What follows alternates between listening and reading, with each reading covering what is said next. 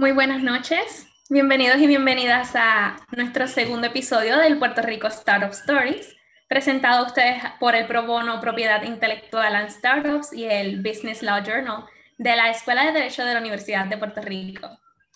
Puerto Rico Startup Stories es una serie de episodios donde podrás conocer y conversar con distintos empresarios puertorriqueños del mundo creativo y en crecimiento de los startups en la isla y fuera de ella.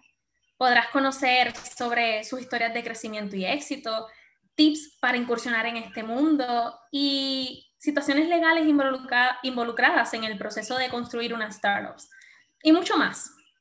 Mi nombre es Yelitza Rivera Ponte, soy estudiante de la Escuela de Derecho de la Universidad de Puerto Rico y también soy probonista del Pro Bono Propiedad Intelectual en Startups, junto a mi compañero Daniel Amujica López, quien también es estudiante de Derecho y Probonista. Estaremos moderando el conversatorio en la noche de hoy. Buenas noches, Daniel. Buenas noches, Yelitza, y buenas noches a todos los que sintonizan por segunda vez a nuestra serie y a todos y a todas los que nos acompañan. Un placer tenerlos con nosotros. Esta noche y en la noche de hoy tenemos un invitado especial, el licenciado Alexiomar Rodríguez López, el fundador de Seed Law LLC y el mentor de nuestro pro bono, el pro bono de propiedad intelectual. Buenas noches, Alexiomar, ¿cómo estás? Buenas noches, todo bien, gracias a Dios y ustedes. Bien, bien. Bueno. Eh, para, comenzar eh, la conversación, queríamos saber un poco de tu background, tu trayectoria, a ver a cómo llegaste a ser la persona que, que eres hoy. esa pregunta es existencial, este, pero fíjate, yo creo que lo que yo soy hoy, si lo fuera a definir en una palabra, yo creo que soy un estudiante. Me encanta estudiar, me encanta aprender y, la manera en que yo aprendo es, no sé cómo ustedes estudian, pero la manera en que yo aprendo es hablando lo que acabo de leer o tratando de explicarlo. Y, y eso es lo que básicamente yo hago hoy. Yo lo que hago, estoy en un camino de aprendizaje mucho aprendizaje en distintas áreas, particularmente eh, en mi camino como empresario. Y para que se me quede lo que, las lecciones que estoy aprendiendo, pues las comparto con otras personas para, ¿verdad? De esa manera, número uno, que se me quede.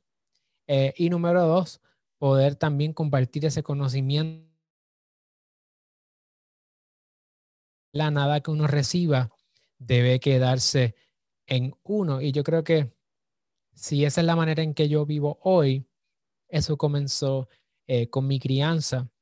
Eh, yo vengo de un hogar cristiano y pues, desde el principio se nos enseñó a dar eh, por gracia lo que por gracia recibimos. Así que todo lo que yo voy recibiendo a través de mi día a día, pues lo trato de compartir con otras personas. Eso va desde ¿verdad? pequeño, eh, luego de terminar la escuela superior, pues fui a, estudiar en el Colegio de Mayagüez. Eh, comencé con ingeniería y después terminé en economía. Luego de estar en economía, vengo a estudiar derecho y, y particularmente, fíjate, mi, mi estadía en la universidad fue una estadía bastante solitaria porque yo estudié toda mi vida en Cagua, en la Academia Adventista de Cagua, y cuando estudié, estudié en la academia y por las tardes estudiaba música. Cuando me voy para el colegio de Mayagüez, el primer año yo no conocía a nadie, yo estaba solo y me hospedaba solo. No fue hasta el segundo año que llegó mi primo, que entonces comencé a, a tener esa, a tener a alguien más conmigo, pero estudiábamos cosas distintas, así que solamente nos veíamos por las tardes.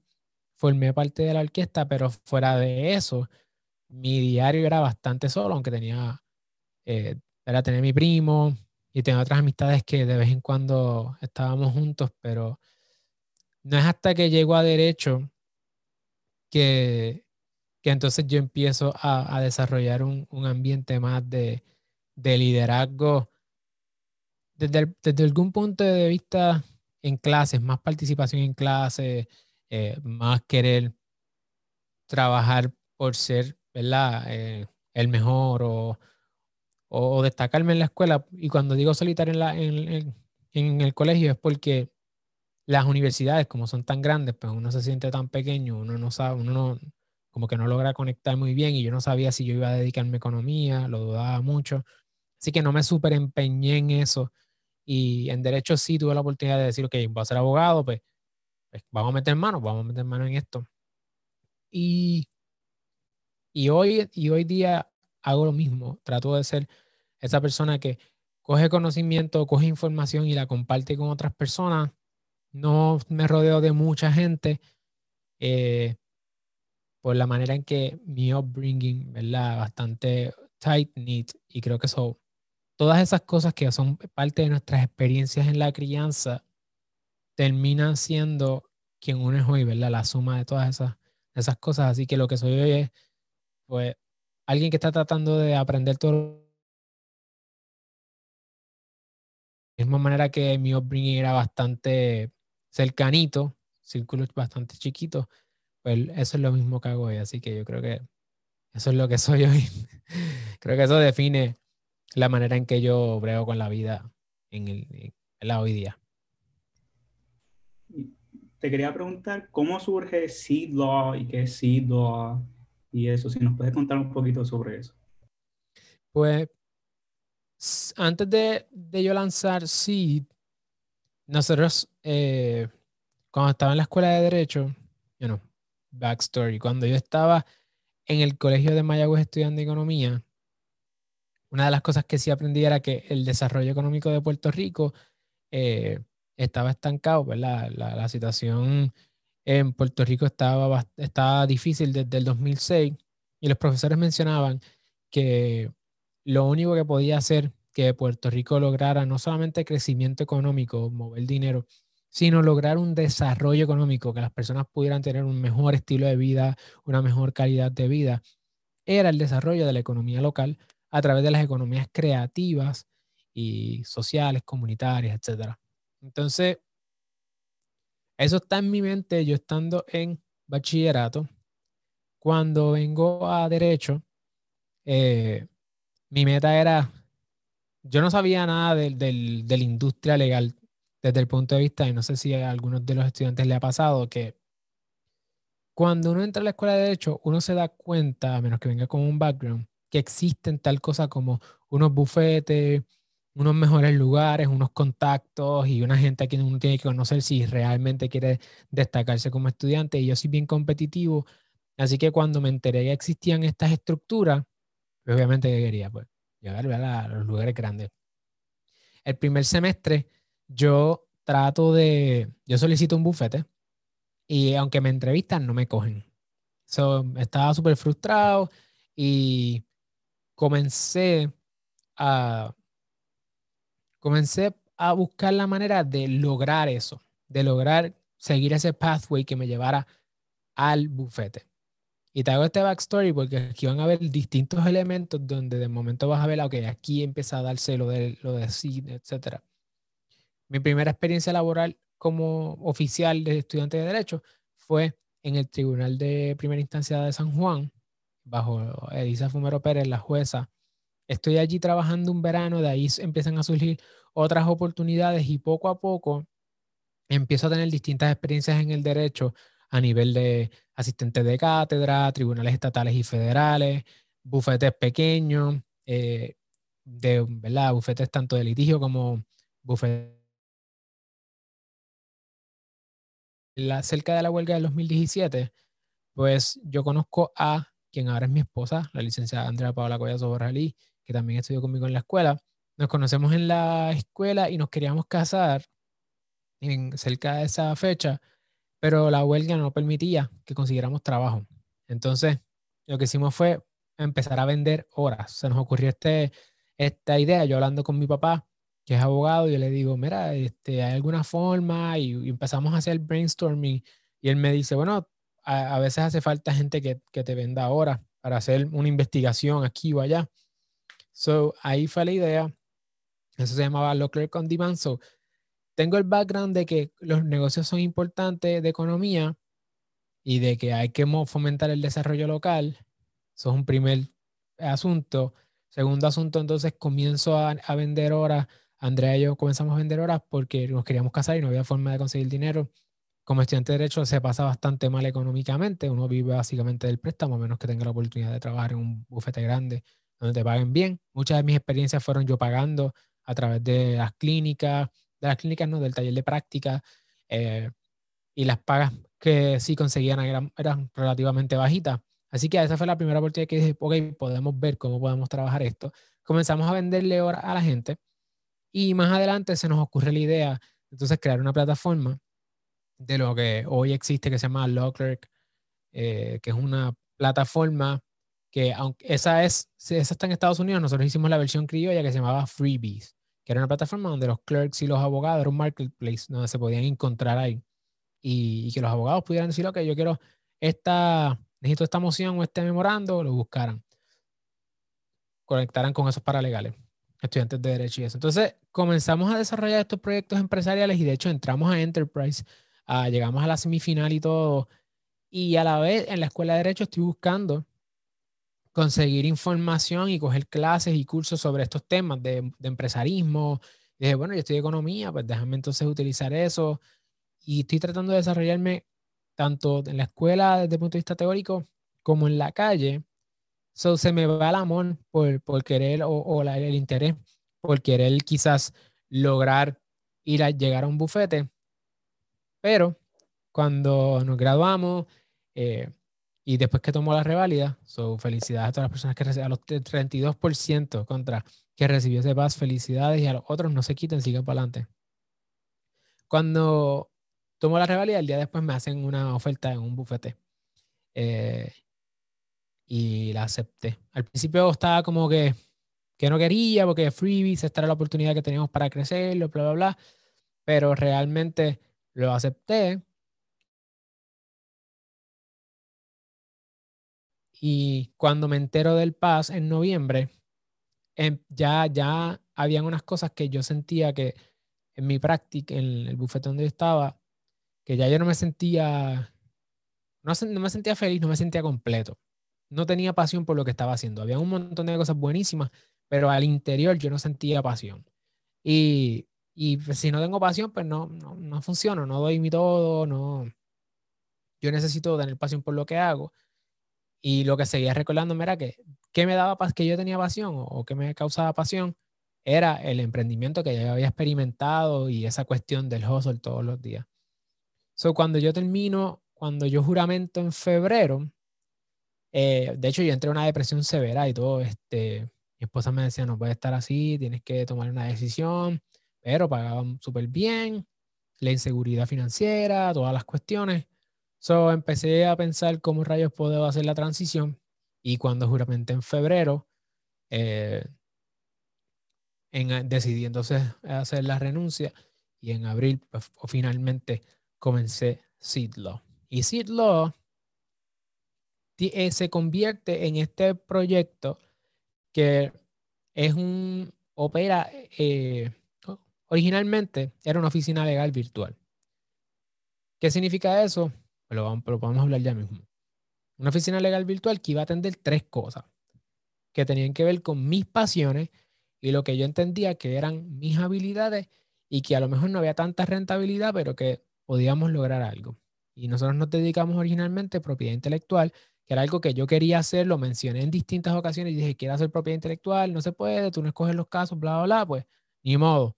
Dije, lo voy a hacer porque lo voy a hacer. So, obviamente, eso estaba ahí entretenimiento y empresarismo, porque esos tres temas, esos tres temas, porque son cosas que a mí me apasionan, siempre me ha gustado el deporte, siempre me ha gustado la música, crecí siendo músico, compositor, arreglista, y, y eso está en entretenimiento, y entonces la cuestión de empresarismo, pues imagínate, estaba emprendiendo, ya había emprendido anteriormente y me interesaba mucho el tema, y me cogí la clínica, el pro bono como ustedes.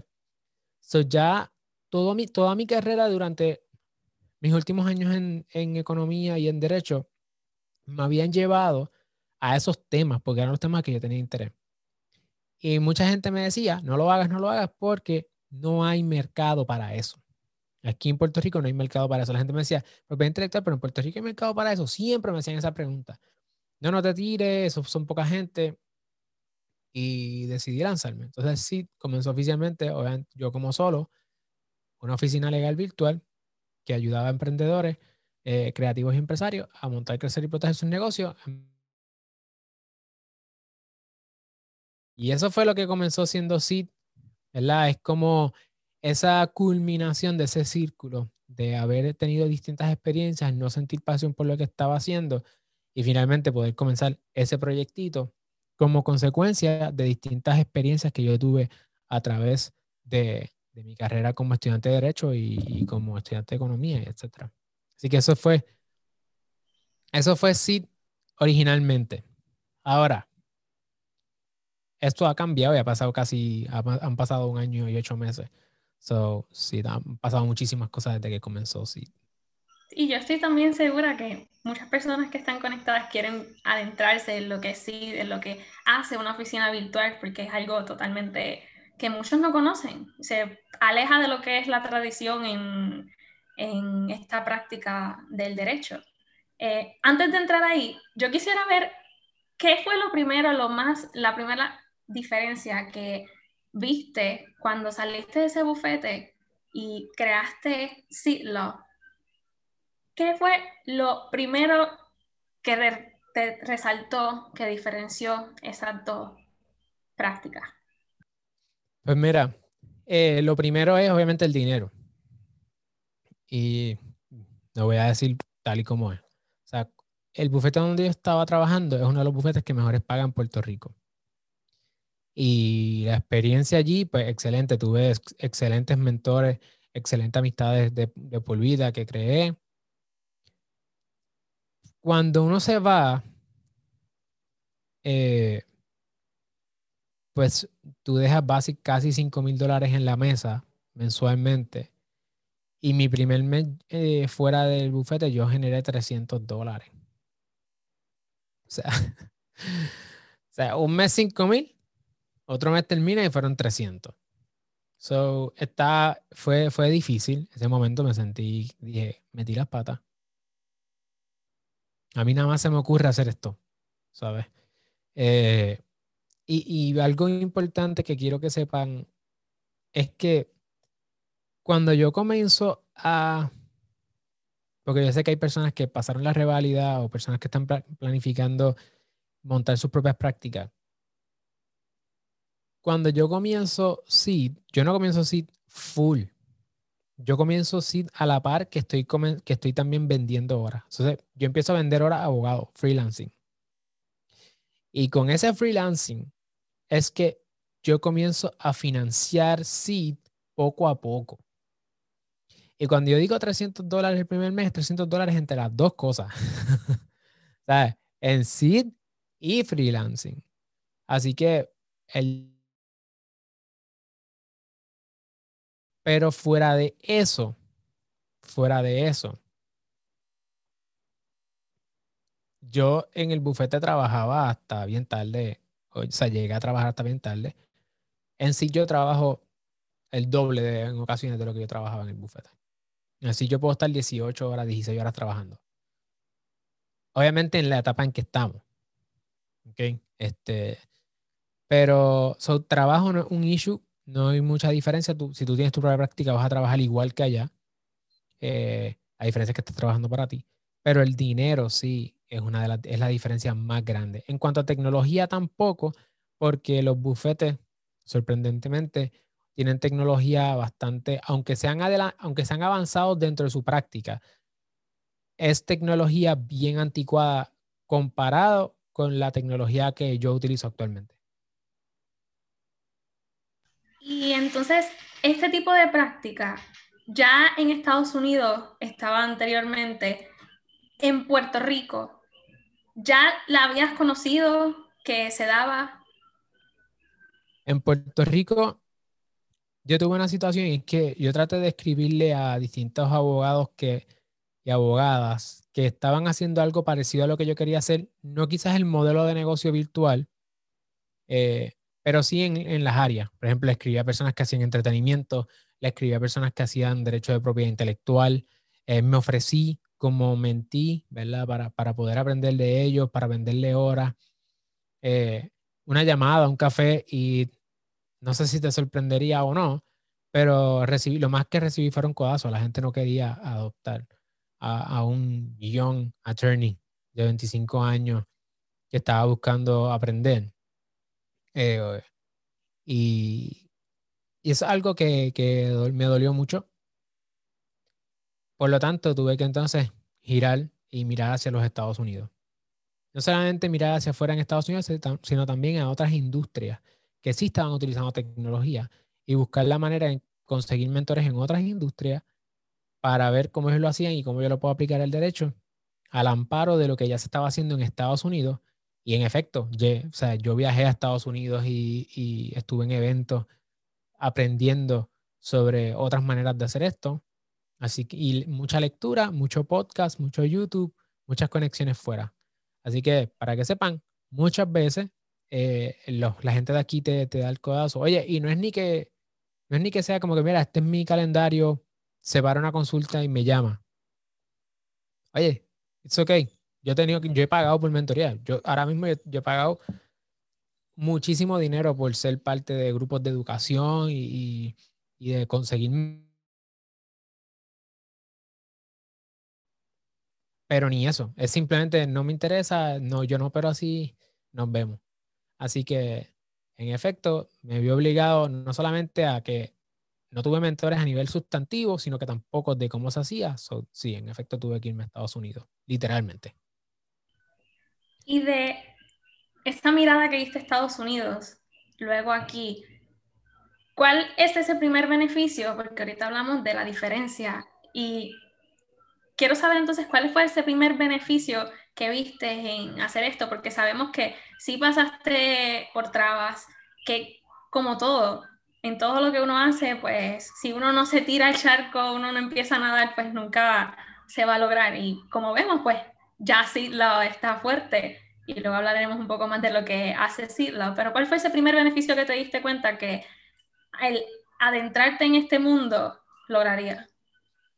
Pues mira, una de las cosas que, que aprendí de cantazo era que el uso de la tecnología me podría dar una ventaja competitiva frente a mis competidores relativamente rápido. Y, en efecto eso ocurrió. Como abogado joven, o sea, tengo 25 años empezando siglo y comienzo a, a tener un boldness que desde el punto de vista de la diferenciación. Yo creo que ese es, ese es el punto clave aquí. Oficina legal virtual como concepto es una línea de diferenciación. Si tú quieres emprender un negocio, en este caso como abogado y abogada, tú, dices, ok, ¿cómo, ¿cómo yo voy a competir con los 10.000 abogados que hay en Puerto Rico practicando? Si yo tengo 25 años, ¿qué yo vengo a aportar aquí? Realmente hay tres niveles de diferenciación. ¿Qué yo hago? Pues la primera manera de yo diferenciarme fue, ¿qué hace Alexiomar Rodríguez a través de CID? Pues nosotros hacemos propiedad intelectual, empresarismo y industria de entretenimiento. Eso lleva a yo reducir la cantidad de competidores de 10.000 a un número bien bajito. Número uno, ¿qué? Segunda pregunta, ¿cómo yo lo hago? Ese cómo yo lo hago, pues si todo el mundo hacía las cosas de una forma bien tradicional y bien rígida, nosotros fuimos bien bold, ¿verdad? empezando por el nombre, Seed, semilla. Ah, eso no dice nada de Alexiomar Lo Office o Rodríguez López Lo Office o whatever. No, un nombre distinto, colores bold, ese verde que nosotros tenemos a la gente siempre le impacta y es un color bien fuerte. Eh, todo el branding que empezamos a hacer. Así que el how, ese cómo, cómo lo hacíamos diferente a los demás. Todo el mundo quería ponerse corbata y chaqueta nosotros comenzamos a utilizar t-shirts, eh, todo el mundo se ponía gel. Entonces, parecen cosas tontas, pero eso tiene que ver con diferenciación. Porque ahora la gente, la gente entonces reconoce, ah, estas son la gente que hacen todo virtual, todo en oficina. La gente llamaba, no, yo te quiero ver físicamente. Y todavía la gente me llama diciendo, no, yo te quiero ver físicamente. Yo les digo un hard no. No me vas a ver físicamente, no funcionamos así, hay que educar a la gente Así que ese cómo es un elemento de diferenciación y el tercer punto de diferenciación y el más profundo es el por qué. ¿Por qué nosotros hacemos lo que hacemos? y digo nosotros porque ya somos un equipo de 10 personas, eh, el por qué es porque nosotros realmente creemos que la gente es capaz de cambiar el mundo y los abogados en muchas ocasiones somos solamente un estorbo para el desarrollo empresarial y el desarrollo de negocios. Eh, los abogados lo somos en muchas ocasiones. Según Jack Newton en su libro The Client Center Law Firm, él habla sobre cómo los abogados todavía mantenemos una noción elitista y con esta cuestión de que queremos salvar al mundo y queremos salvar a los clientes, realmente nuestras ofertas no son client centered, sino son lawyer centered. Así que así como también fue una manera de nosotros poder diferenciarnos y al ver todo esto lo estoy aprendiendo leyendo libros de afuera. So, estoy diciendo, contra, hay un montón de oportunidades aquí que nos podemos diferenciar súper rápido. Y en efecto, eh, mientras había un montón de personas quejando, mientras todavía hay muchas personas eh, solamente viendo el lado negativo, nosotros hemos podido eh, crecer e impactar eh, cientos de personas em, y, estamos súper agradecidos por eso. Gracias a mirar hacia afuera y buscar cómo lo podemos incorporar aquí. Encuentro ese elemento de, dejar el uniforme, el decirlo así, de los abogados, de las curvatas y las chaquetas y reemplazarlas por t-shirts, que hace mucho más relatable con el consumidor del día a día, mucho más approachable y no, el consumidor no se siente tan intimidante. Y habiendo tocado unos puntos sobre las ventajas ¿no? de, que tiene una oficina virtual, ¿cuál sería una de las dificultades, las desventajas de tener una oficina virtual? Como por ejemplo, la conexión o bregar con los paralegales, con miembros del staff, con otros abogados. Hay una dificultad en comunicación y cosas de esa índole. Pues mira, te mencioné que lo positivo tenía que ver con la manera en que la tecnología nos permite diferenciarnos rápidamente del AI y lograr eh, escalar mucho más rápido, definitivamente. Eso es, ese es los beneficios. Pero también hay unos beneficios que tienen que ver con costo de estructura. O sea, nuestro costo, nuestro overhead es relativamente bajito. A mí lo, donde se me va el dinero es en personal. Este, todo los retos es, uno de los retos es, yo creo que crear esa relación más profunda con la gente. Porque siete meses de yo trabajar en el bufete donde yo estaba, yo veía a mi senior associate, que ahora es un, un limited member, yo lo veía todos los días personalmente, podíamos tomarnos un café, hablar, fuera de negocio, fuera del trabajo. O aunque habláramos de trabajo, podíamos ver otras líneas, sin quizás esta prisa de que a veces el teléfono da. Y sí, yo creo que la conexión humana es más difícil a través de, lo, a través de lo virtual. Entonces, eso es un reto. Pero es un reto que ahora entonces, si yo pensaba que era un reto de oficina virtual, realmente con la pandemia, pues ahora es un reto que todos tenemos. Eh, así que es un reto del, del quehacer virtual, per se. Otro reto es, hay personas de la vieja escuela que piensan que por ser una oficina, por hacer una plataforma o todo virtual, no es un negocio serio. Y las personas todavía tienen una noción anticuada de que si yo no tengo una oficina, yo no tengo un rótulo, eh, mi negocio no es serio o yo no soy suficientemente profesional como abogado para poder hacer mi trabajo. Y es un reto también porque nosotros hacemos, gracias a Dios hemos tenido la oportunidad de, generar ingresos que sobrepasan la mayor parte de los abogados, precisamente porque somos virtuales. Entonces, es algo que he tratado de ayudar, de, transmitirlo a otras personas y no lo aceptan, que es la que digan, mira, o sea, ustedes son un negocio serio también, igual que tú, una cosa no hace la otra. Y otro reto, creo que, o sea, la conexión humana, la gente no te toma en serio necesariamente o no entiende que es igual de serio que un bufete tradicional. Y yo creo que otro reto tiene que ver con fíjate, con dejar el trabajo en la casa, eh, dejar el trabajo en el trabajo. A lo mejor ahora no me afecta porque estoy, a mí me encanta lo que hago y yo no lo veo como trabajo en muchas ocasiones. Pero cuando yo estaba en el bufete, yo llegaba y salía, ¿verdad? Dejaba el trabajo allí. Ahora mismo yo me levanto, desayuno y trabajo. Y como, veo algo y trabajo. como que estoy trabajando todo el tiempo. Lo que pasa es que a mí me gusta. Y yo soy un workaholic, me confieso. A mí me encanta trabajar. Y, y sí, sé que en algún momento será un problema, pero... Un problema, pero sí, si tú eres un workaholic como yo, trabajar en la casa es peor que ir a un lugar físico, porque si tú vas a un lugar físico, pues lo dejaste y mañana regresas, ¿verdad? Y además estar en el lugar físico te cansa más rápido. Porque tú dices, ya me voy para casa, ahora tengo el tapón ese, eso me quiero ir ya a las 5, ¿verdad? Aquí a las 5 yo estoy todavía calentando motores para el segundo hand. A mí me pasó mucho eso cuando llegó la pandemia y antes de entrar a la escuela de Derecho y tenía mi trabajo full time, yo no me desconectaba, o sea, comencé a trabajar virtual totalmente y no me desconectaba porque sentía esa misma pasión por lo que hacía y el tiempo pasaba, entonces se acababa el horario regular de uno trabajar, se acababa y qué sé yo, comía, cenaba y tenías un tiempo que podías hacerlo para otras cosas, pero en realidad seguías haciendo, desarrollando proyectos y todo eso. Y viendo que Sidlo entonces se distingue mucho de lo que es una oficina, sigue siendo una oficina legal, seria, como lo has hablado, pero entonces se distingue y yo quiero que hables un poco de esa composición de lo que es Sidlo, ya que veo que tu equipo eh, no solamente se compone de estudiantes de escuela de derecho, paralegales, sino que tienes un community manager. Yo que estudié comunicaciones, eso me interesa muchísimo y cómo estas dos áreas se unen. Tienes un community manager, tienes un director creativo.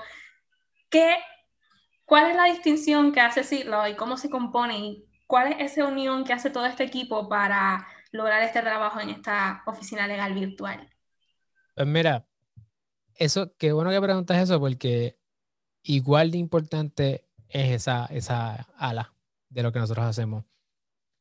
De hecho, nosotros no estuvimos con el modelo de negocio de la oficina legal virtual es el siguiente. O sea, una oficina legal virtual no es otra cosa que una oficina sin, una, ¿verdad? sin un lugar físico.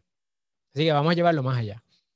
Sí, lo, parte de lo que nosotros estuvimos haciendo que nos diferenció de mucha gente fue que nosotros no cobrábamos casi por hora, sino que nosotros cobrábamos flat fee.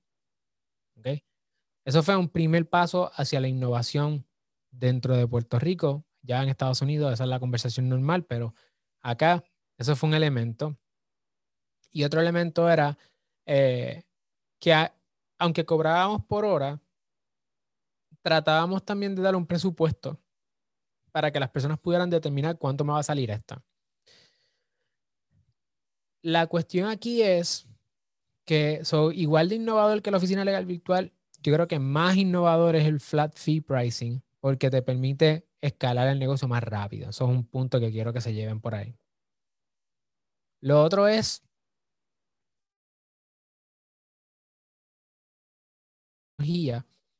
llega un momento que como parte de nuestros esfuerzos de diferenciación, nosotros empezamos a crear contenido.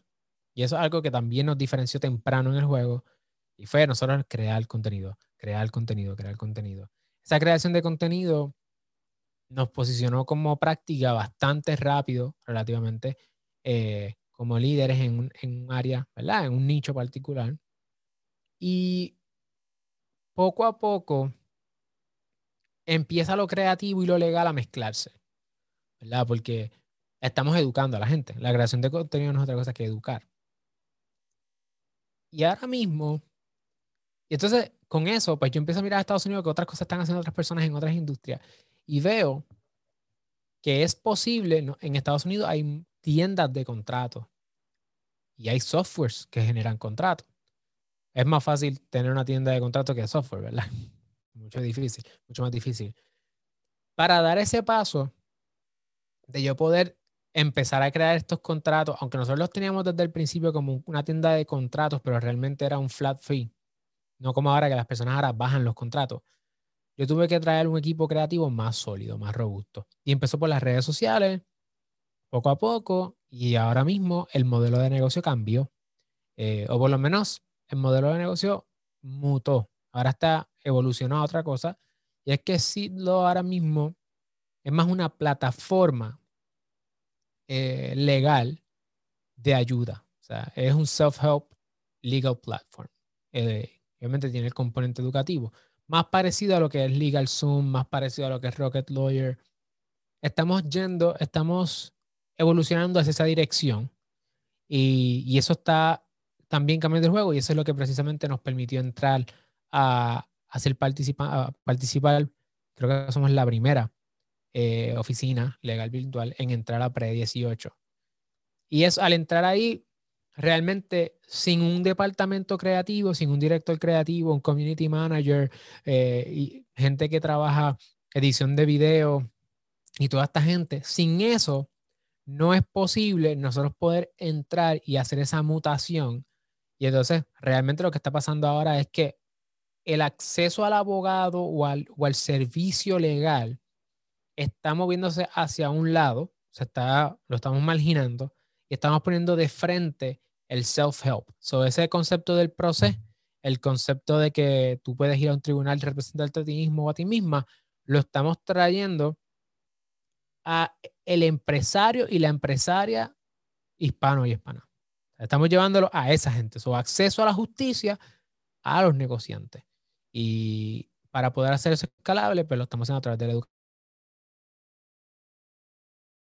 Yo dirijo esa, ¿verdad? Lo dirijo y ellos me ayudan entonces a darle forma a todas esas cosas.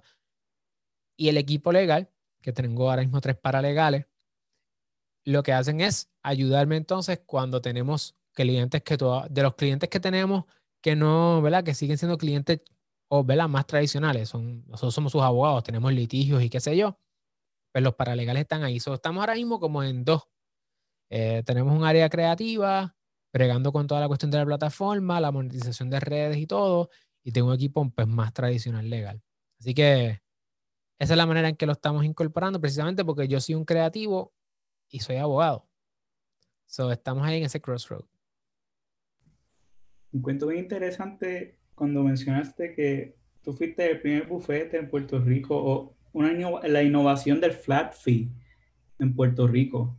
Estaba leyendo hace un par de semanas que también existe otro modelo que es el scaling fee, ¿no? Que es basado en la habilidad del customer de poder pagar el servicio. Y también ese budget que menciona, que no había escuchado que unos bufetes este, hacen ese tipo de servicio. Son pocos, son bien pocos y creo que es el miedo a, Creo que el problema por, la cual, por el cual las personas no pueden hacer eso y los bufetes no se pueden dar ese lujo es porque en Puerto Rico hay mucho todólogo y es que quieren hacer todas las áreas del derecho posible. Yo quiero que te haga un ejercicio la próxima vez que dé una vuelta y busques las oficinas que hay por ahí, en Facebook mismo. La gente que se anuncia que hacen todo.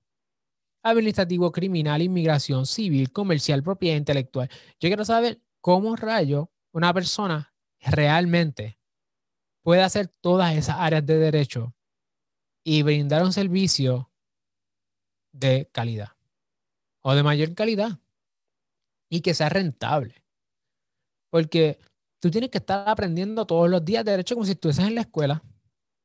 Y realmente creo que esto, eso está, ¿verdad? Es culpa del sistema de querer vendernos a los abogados que nosotros somos así, que lo conocemos todo y, vender esta figura que, que quizás en una sociedad donde les rendían culto a la gente que eran educadas, pues era como que, wow, tú eres un abogado, una abogada, conoces todo.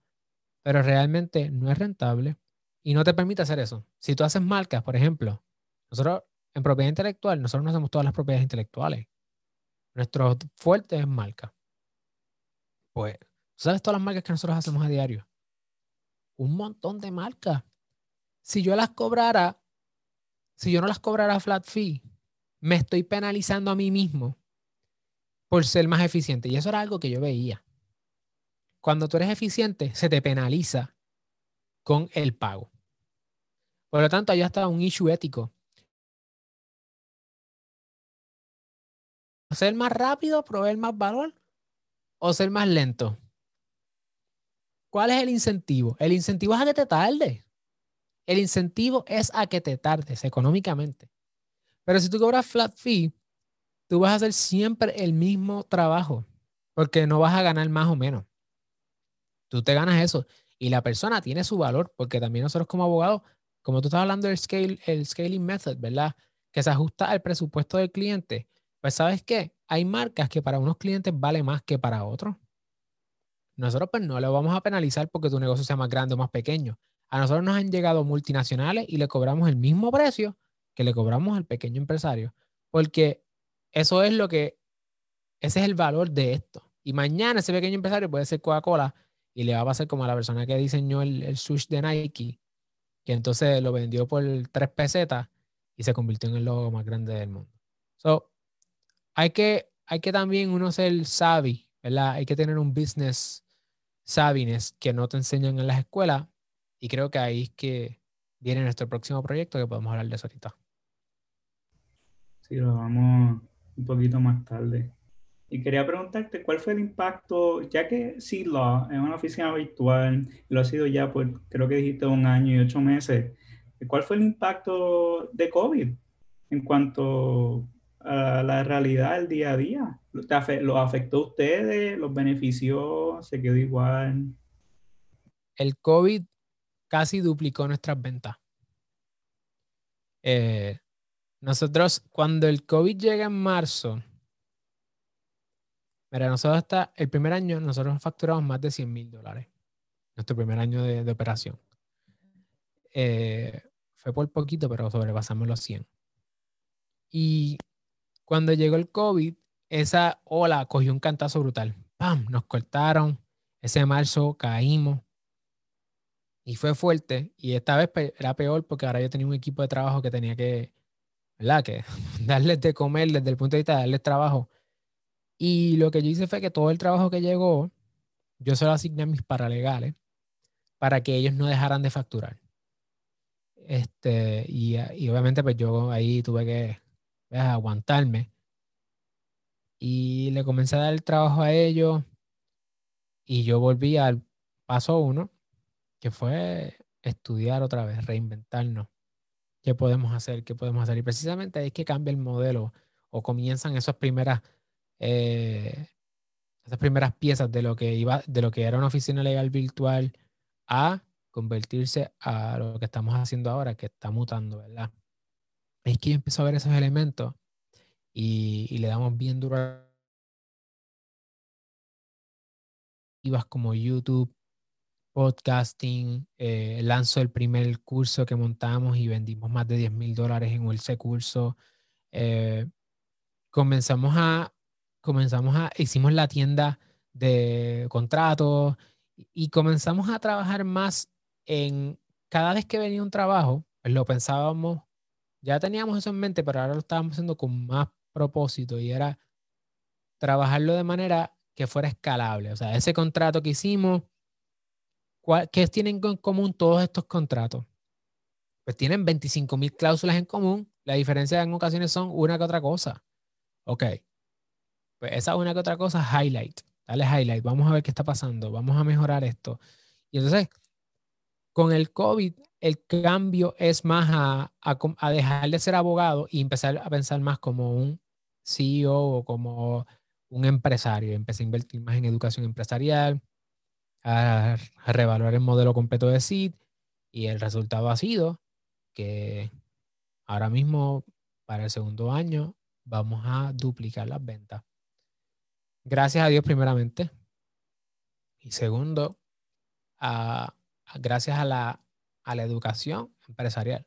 Innovar, buscar la manera de uno ser mejor. No, yo, no, yo me podía haber quedado tranquilo y decir, mira, ya yo hago mi dinero. O sea, ya llevo mi dinero y ya se acabó. Yo no tengo que hacer más nada. Tengo mi chavo, me puedo ir a viajar. Yo nunca había ido a Europa y me fui por Europa casi un mes. Este, esto es, o sea, salió del bufete, salió de estar haciendo 300 dólares mensuales en mi primer mes. ¿sabes? Pero no. ¿Cómo nosotros vemos al abogado más allá que eso? Y comencé a mirar a América Latina, a Estados Unidos.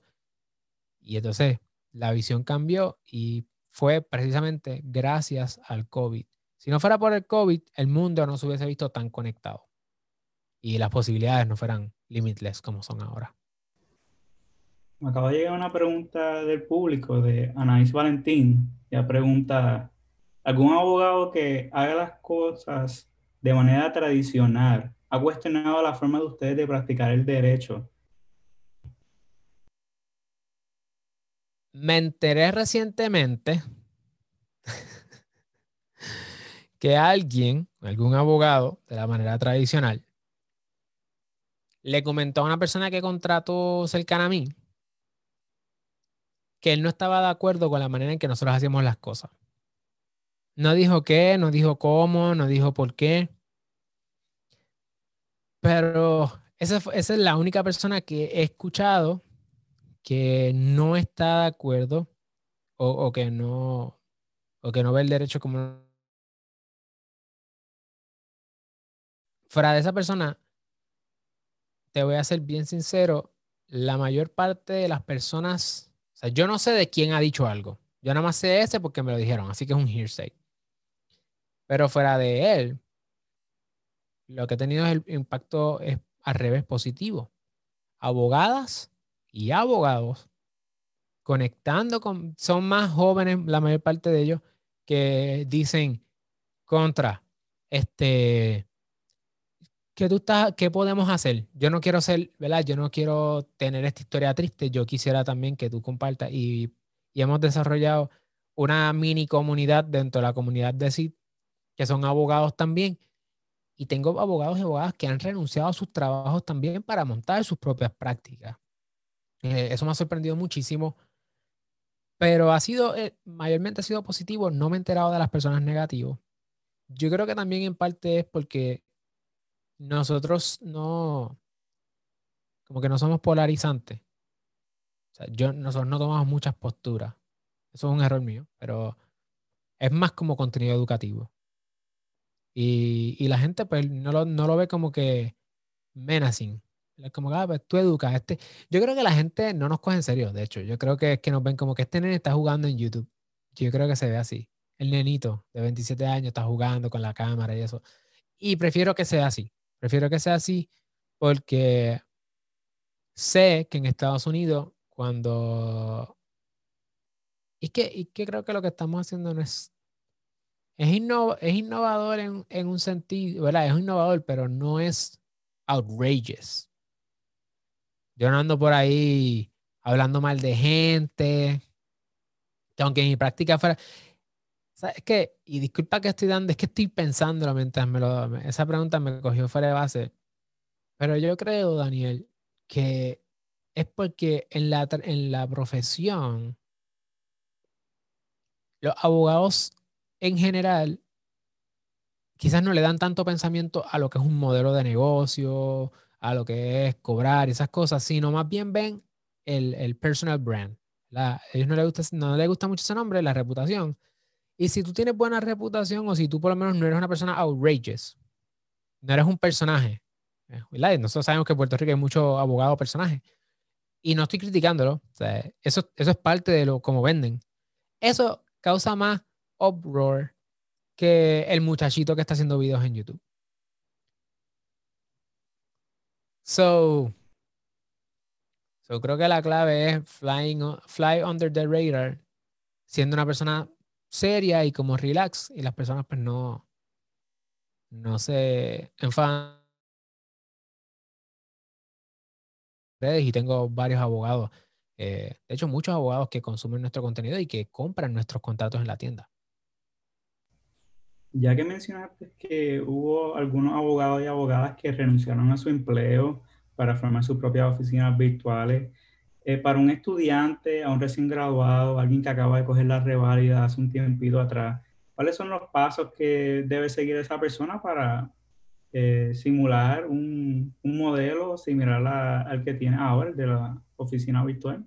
Pues mira, es bastante, es bastante sencillo este, usted lo que necesita, de hecho, yo, yo tengo un artículo en MicroYuri que lo pueden buscar, los 10 pasos para montar una oficina legal virtual. Y realmente es cuestión de tener una laptop Literal, internet y montar tu negocio como cualquier otro. Los 10 pasos son definir tu modelo de negocio. Disculpa, número uno. Define tu modelo de negocio. ¿Qué tú haces? ¿Qué tú haces? ¿Cómo lo haces? ¿Y por qué lo haces? Y cómo todo eso resuelve un problema o atiende una necesidad. Mientras más nicho, mejor. Mientras más específico, mejor. Eso es el modelo de negocio. Verte como empresaria o empresario, no verte como abogado o abogada solamente, porque esa noción romántica eh, de que el abogado es esta persona allá arriba, eso, eso se murió, eso no existe en el mundo real y, y cada vez menos. En Estados Unidos cada vez le quitan el poder al abogado con esa noción. Así que por favor, bájese de esa nube. Usted es un empresario como cualquier otro tuvo que estudiar más para poder decir lo que va a decir, por eso es que usted puede empezar a cobrar más que otras personas más temprano. That's it. ¿Ok? Este, su modelo de negocio, segundo a los aspectos regulatorios, pues necesitas una licencia para poder practicar. Así que más vale que, te, que revalide. Número tres, identifica un incentivo contributivo. Hay incentivos contributivos para abogados. Tú sabes que tú puedes exportar como abogado, cosas que no nos enseñan. Exportar tus servicios. Tú puedes ser un exportador de servicios en temas de derecho federal. Tú puedes desde Puerto Rico servir a clientes que están en Estados Unidos. Igual, si eres joven, entre 16 y 35 años, puedes tener el incentivo para jóvenes empresarios. Yo lo tengo y me exime de pagar contribuciones eh, hasta ciertas cantidades. Así que, tercer paso, incentivos contributivos. Número cuatro, pensar cómo vas a capitalizar tu práctica. En mi caso, yo empecé vendiendo horas como freelancer a distintos abogados y hice lo que se llama bootstrapping. Cogía ese dinero, lo ahorraba y lo metía dinero capitalizaba así hasta que eventualmente, no fue hasta, hace como tres meses o cuatro meses atrás, que yo dejé de vender horas. yo dejé de vender horas hace como cuatro meses. ¿Ok? Cada vez menos, cada cuatro o cinco veces por encima de lo que yo vendía horas por ahí. Pero esa decisión yo no la tomé lightly, tomó tiempo. Así que, ¿cómo vas a, cómo vas a capitalizar? Puedes pedir prestado, no pidas prestado, ya pediste con el préstamo. So, Bootstrap, bootstrap, bootstrap. Número cuatro. Número cinco, identifica una estructura legal. Tú puedes operar como DBA. Muchísima gente, muchísima gente opera como DBA. La mayor parte de las personas. Nosotros tenemos una LLC. Eh, ¿Por qué? Pues podemos hablar de eso después, pero Sidlo es una LLC. Y escoges esa estructura, la montas, saca los permisos. Si estás operando desde tu casa, pues es un permiso único domiciliario, la patente municipal, y básicamente con eso ya estás. Y entonces, número 6, tienes que entonces, después que tú tienes eso así bien puestecito, tener tu contratito para tus clientes. Yo empecé con un contrato que era una longa, eran como 15 páginas protegiéndome por todos lados. Después aprendí que eso la gente no lo firma. Así que un, un, literalmente un contrato de una página y media, como mucho. Este, y para adelante, tener bien claro con la gente que es la que hay con el dinero, ¿verdad? Que la gente esté pagando por el dinero, el dinero que vayan a pagarte por el trabajo y que tú entregues el trabajo, tener acuerdos o contratos para poder contratar personas como parte de tu equipo, empezar como contratistas independientes. Más adelante puedes tener empleados eh, cuando ya la operación pueda aguantarlo. Y, y lo más importante después de todo eso es ponerte a crear contenido, mercadearte, proteger tu propiedad intelectual, proteger tu marca, eh, proteger tu contenido en las redes, tener tu, si vas a hacer videos, pues busca la manera de dejarle saber a las personas que el contenido que tú haces pues, es solamente educativo. Llega un momento que la gente lo sabe.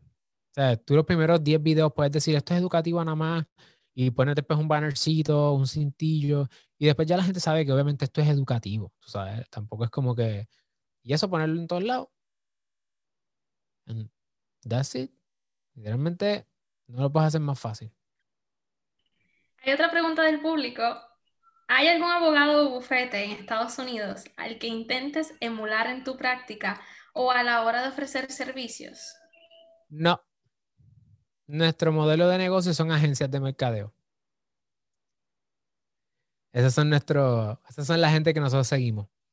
Ahora mismo, sí, yo me mantengo conectado con con, eh, por ejemplo, Clio Cloud Conference, yo soy un affiliate de Clio, un partner, yo estoy en el partner program de ellos, o cuando yo refiero a alguien a Clio, me paga a mí una comisión, este, y estoy con ellos y voy a los eventos de ellos para ver cómo se está haciendo la, cómo se está moviendo la industria, lo que le llaman el Clio Legal Trend Report, para saber qué es lo que está pasando en Estados Unidos. Pero es porque la, la industria legal es la más lenta en innovar. O sea, nosotros estamos hablando ahora, en el 2021 casi, sobre oficinas legales virtuales. Imagínate tú, ahora, cuando el Internet lleva desde los 90. Y viendo eso, ya crees que, pues, diste las razones, diste cosas que pueden hacer, pero crees entonces que Puerto Rico está listo, o los abogados de Puerto Rico están listos para crear las oficinas virtuales como una norma en la si no lo, Yo entiendo que si no lo están, se van a quedar atrás. Porque ahora mismo todo el mundo necesita una oficina legal virtual. De alguna forma u otra, el real estate es, caro. Alquilar es caro. Cuando uno está empezando, uno no tiene mucho chavo. Está buscando ahorrarse cada centavo. Y tener una oficina no te hace más o menos abogado o abogada. Y la tecnología cada vez es más económica, te da más seguridad y la gente cada vez más se mueve hacia el Internet y la nube. Así que los abogados tienen que hacerlo. Yo creo que si, yo creo que esto empieza por las escuelas de derecho. Tienen que educar a los estudiantes, las asociaciones, los probonos tienen que hacer el esfuerzo. Bueno, los probonos son más hacia la comunidad, pero las, las, las escuelas de derecho tienen que hacer el esfuerzo. Tienen que poner gente a dar cursos que en efecto hayan montado una oficina legal virtual. Porque si seguimos enseñando la noción anterior, vamos a seguir teniendo a los abogados con un promedio de 40 mil dólares eh, anuales cuando salen con eso mismo en préstamo. Así que yo no creo que todo el mundo lo vaya a hacer, pero yo sí estoy, yo sí espero que la gente que en efecto quieran hacer que, los, que sus oficinas sean rentables y que no tengan este odio por la profesión como entrar a grupos en Facebook se ve que la gente odia la profesión. Creo que tiene que ver con un asunto de perspectiva y creo que la perspectiva correcta es vernos como innovadores del derecho y movernos más adelante. Así que espero que sí, tengo la esperanza de que sí. los clientes están dispuestos, o sea, Yo tengo clientes grandes y pequeños y no hay problema, la gente se siente cómoda. Y hablando de ese concepto de innovación, ahorita nos, ahora me, despierta la curiosidad para tener eso que dijiste ahorita, cuáles son los próximos proyectos que tiene Seedlaw, para que nos cuentes un poco sobre eso. Seedlaw ahora mismo queremos convertirnos en una plataforma internacional. Este, ya nosotros tenemos clientes en Chile, Colombia, California, Nueva York, Florida, etc. Estas personas, nosotros no solamente... Y creo que la clave está ahí. Sí, en la parte legal, como abogados, nosotros podemos hablar y dar consejos en temas que son temas que son de derecho federal, son copyrights. Todo el mundo que venga de Latinoamérica o de Europa Estados Unidos hacen negocio, necesita saber sobre copyright si está en la música, que es un tema que nosotros atendemos. Así que es un mercado completamente abierto. Todo el mundo que quiere venir a Estados Unidos a registrar sus marcas, un mercado completamente abierto. Todo el mundo que quiera hacer cualquier cosa que tenga que ver con regulación o, asuntos federales, eso es un campo abierto completamente. Así que coja la rivalidad federal, eh, prepárese y nosotros ahora mismo tenemos casos en otras jurisdicciones. Tenemos casos en la Florida, por, eh, mediante el Projac mediante vínculos eh, eh, procesales que permiten ese tipo de asuntos.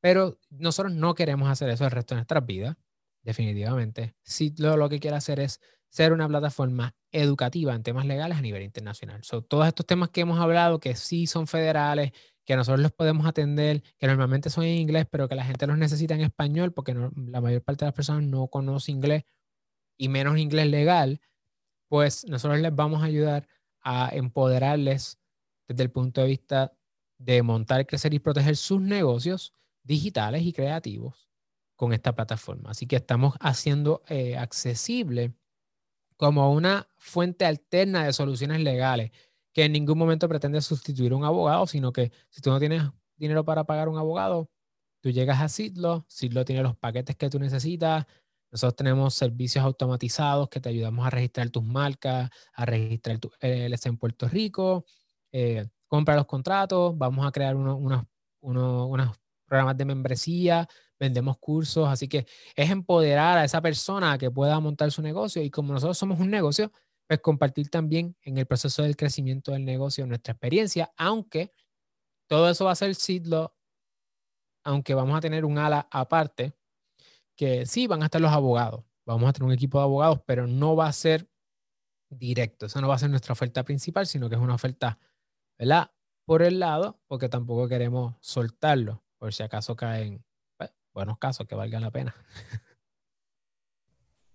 Y tenemos una pregunta del público y es, ya que la oficina virtual es más un negocio multidisciplinario que una oficina tradicional, y mencionaste que está generando ganancias sustanciales, ¿has recibido algún acercamiento con intención de comprar su empresa o algún servicio que proveen? Eh, no, no hemos recibido eso. No nos interesa tampoco porque ahora mismo el concepto. So, ahora en Paralel estamos en pre-18, obviamente la meta es pasar a Paralel el programa full. Y estamos hablando ahí de que estos son programas que nos, que nos dan dinero en grants para nosotros poder eh, invertir en el negocio y seguir creciéndolo. Así que hasta que nosotros no tengamos, realmente la, la visión no es tener un, este negocio no sé, como que no, lo veo así de gigante, lo suficientemente grande como para que alguien lo quiera comprar. Porque es más personal, yo es más personal. Y ahí tengo que hacer esta, esta distinción, y, gracias por esa pregunta, porque nosotros tenemos tres modelos de negocio en uno. ¿Ok? Ser abogado, y les va a pasar a ustedes, la gente confía en ti. ¿Ok? Y gracias a mi equipo porque me quedé sin batería en la computadora. Entonces, ve. Eh, ser abogado es un negocio de trust. ¿okay? La gente confía en ti específicamente. Y porque confían en ti, es que cuando tú educas a las personas, te creen. ¿Ok? Con eso dicho, distinto a un legal Zoom y estas cosas, aquí la gente va a confiar, es un influencer marketing, sort of. O sea, la gente aquí confía en la persona que está diciéndole eso. Así que yo creo que es muy personal. Lo que lo hace escalable es el método mediante el cual nosotros proveemos esas soluciones. Así que aquí nosotros tenemos e-commerce en la medida en que utilizamos info y productos digitales para la venta. Tenemos eh, el modelo de negocio educativo, ¿verdad? Los cursos, los programas de membresía y eso. Pero también tenemos el influencer marketing, donde en este caso Seedlaw, yo funciono como cara de Seedlaw en el sentido comercial. Y si yo me, mantengo, ¿verdad? Haciendo las cosas bien, yo mediante no meta las patas, pues la gente genera una confianza conmigo y esa confianza yo se la paso a Sidlo. Y el equipo de Sidlo va haciendo lo mismo. Cada uno va generando su propio goodwill y lo va trayendo al negocio y todos crecemos. Eso es como este negocio familiar, ¿verdad? Este negocio este grupito, que lo, la razón por la cual es escalable es por el uso de la tecnología y de elementos escalables y automatizables como el video, la creación de contenido y eso.